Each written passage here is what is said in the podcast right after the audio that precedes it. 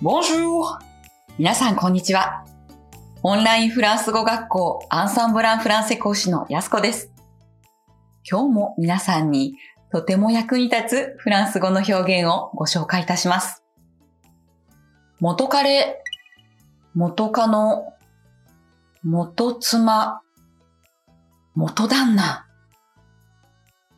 これ全部同じ表現で言うことができますが、何と言うでしょうか？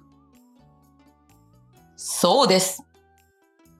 mon nex mon nex mon nex mon nex 直訳すると、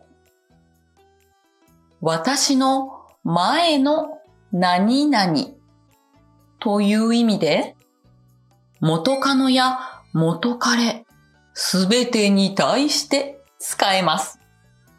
便利ですよね。